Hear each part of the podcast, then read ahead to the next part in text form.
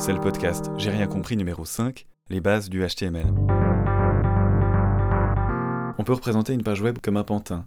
Vous aurez des pièces de carton et des agrafes parisiennes qui correspondent à la structure, le contenu, qui sera ce qu'on dessine là-dessus, tous les petits détails du genre la couleur des yeux, la forme des boutons, ça correspond au style, et puis si on imagine qu'on met des petites ficelles et qu'on anime ce personnage avec un mécanisme, ça va correspondre au script. Donc quatre parties, la structure, le contenu, le style, les scripts. Le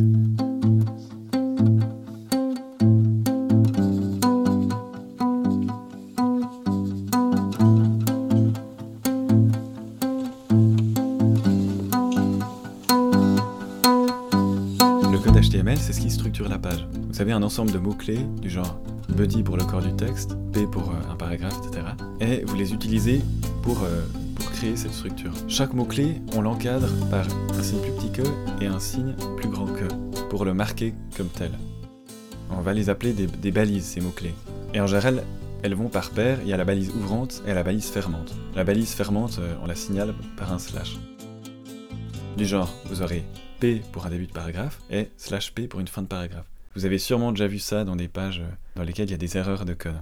Il y a une exception aux balises ouvrantes et fermantes, c'est que si vous avez quelque chose comme euh, BR pour line break, donc un saut de ligne, vous pouvez l'ouvrir et la fermer en une fois, parce qu'on ne va jamais mettre quelque chose à l'intérieur d'un saut de ligne.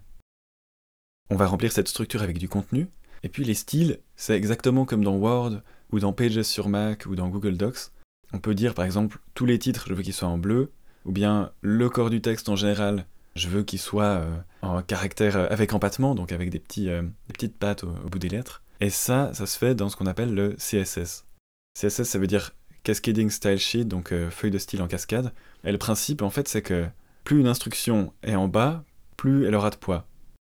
Vous pouvez dire au début, je veux que le corps du texte soit en gris, et si plus bas vous dites je veux que le corps du texte soit en, noir, ce qui va être pris en compte c'est je veux que le, corps du texte soit en noir. Ça c'est un peu euh, source d'erreur quand on, commence là-dedans. Et puis le principe aussi c'est que plus une instruction est précise, par exemple euh, je veux que tel paragraphe soit euh, sur fond gris clair, ça va écraser l'instruction qui est donnée pour le corps du texte en général. Et enfin, pour euh, animer notre pantin, il y a un langage de script unique pour les pages web. Ce langage c'est le JavaScript. Il n'y a pas vraiment d'alternative.